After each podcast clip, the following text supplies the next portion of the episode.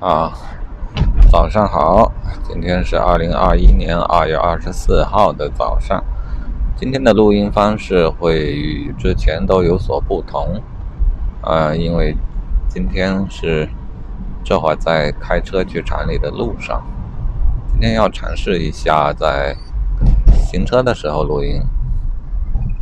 那显然呢，我就不可能再有一只手来做暂停这样的操作。啊，另外有个区别就是车上的噪音也会比较大。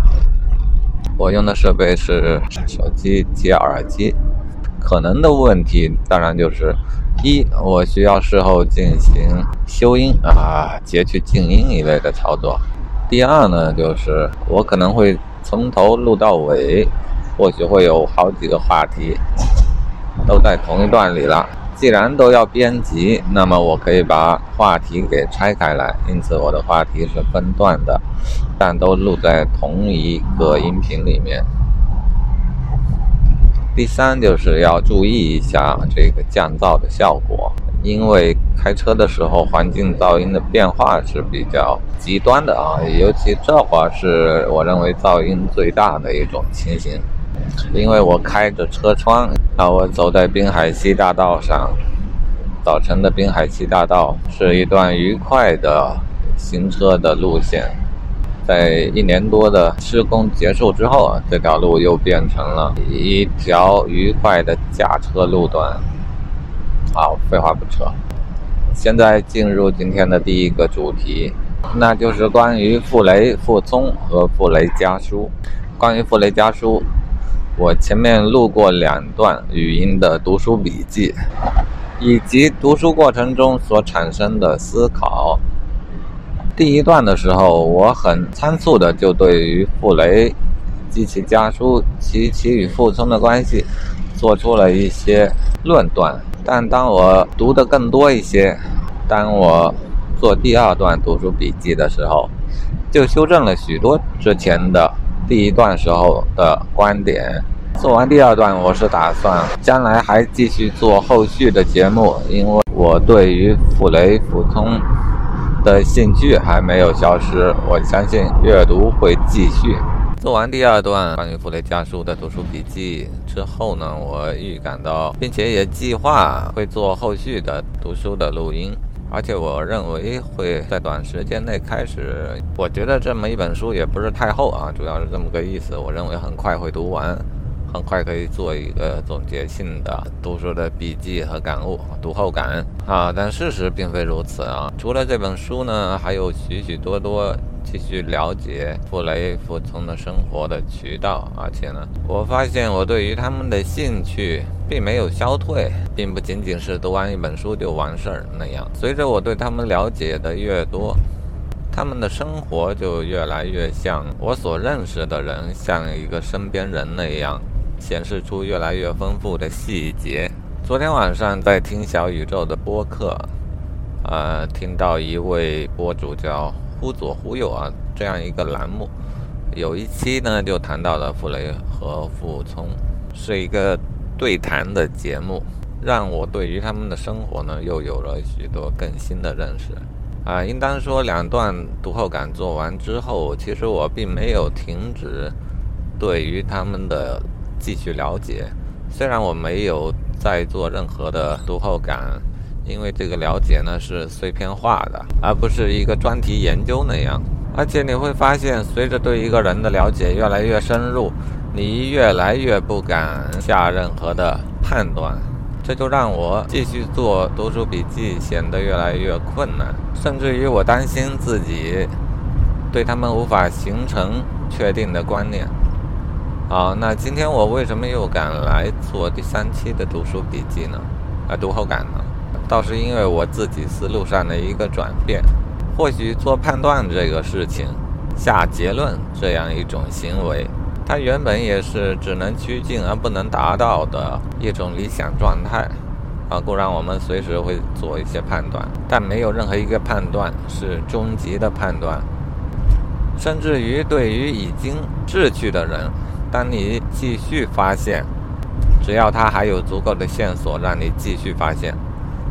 则你对于他的判断也还是处在一个动态的更新的过程当中，这是正常的。我们不应该给自己定一个目标，要求自己做出最终的判断。我们也不应该限制自己做出暂时的判断啊。因此，要做个读后感，想做了也便做了，不要有那么多的顾虑，这会阻碍思想内容的产生。啊，这里插一句关于开车过程中录音的一点小感想啊。开车过程中，我们经常与人聊天啊，那录音与聊天类似，这是我最初判断开车这个事儿啊，或者说录音这个事儿并不影响到开车的一个依据。但是刚才呢，就忽然有一个时刻，我意识到自己的意识有一点走神了啊，从开车这个事情上走开了。那是当我考虑到思辨类型的话题的时候。嗯，就觉得大脑的负荷会比较大了，啊，因此如果开车要录音的话，不要录那种过于需要思辨的话题。好好回主题，傅雷固然很早就离世了，现在呢，到了去年底啊，傅聪也离世了。按说啊，一旦人死去了，经常就会被人盖棺定论，并且似乎我觉得盖棺定论就是一个最终的决定。可我近期的感受告诉我，只要我能够继续了解他生活的细节，我就不可能给他做出最后的论断。所以今天的读后感呢，并非一个论断啊，它更应该是我近期的了解的一个记录罢了。正如我我们对于身边的人的一些判断和记录。它只会逐渐的被深入，逐渐的被更新，绝难有一个确然的结果。开车的时候，还是说一些更为感性的事情吧，记录一些不太伤脑筋的那种自然而然的进入我意识的一些感受。嗯，首先我想说，我对于傅雷与傅聪，我与他们之间的一个缘分吧，在傅聪逝世前的。大概就是两三天，我们计划要出差，这是一次国内的巡回出差。出差的过程中，我就准备了两本书，要在路上读。啊，事实上，我整个出差期间也没有多少时间读书，就读了傅雷家书的一小部分。我选的两本书里，偏巧就有这样一本书啊，就是有傅雷家书这本书。当时选择这本书呢。一方面，我是对于家书这种形式比较感兴趣。曾国藩的家书，我觉得又太老。那傅雷的相对还好一些。另一方面呢，啊，其实没有另一方面的考虑啊。至于在傅雷家书中，最为关键的问题就是父父子之间的相处之道啊，以及对于孩子的教育这些，其实我也很感兴趣的问题。但是我在出发前选择书的时候，并没有意识到这些问题啊，所以说这就是缘分了。我选择了这本书，并且在我读过它之后，一两天之内就听到了傅聪逝世的一个消息。好，这就是我与他们之间的缘分的开始。或许你不觉得缘分难得，但如果你知道我近几年真正读纸质的书本。的次数有多么的稀少，你就会觉得这个事儿还是挺需要运气的啊。缘分就说到这儿吧。现在我已经记不太清楚，我具体从多少渠道了解到他们的多少事情，以及当时的感想啊。除了最近的一次了解，就是昨天晚上听《忽左忽右》这个播客节目的呃一个关于傅雷傅聪的访谈。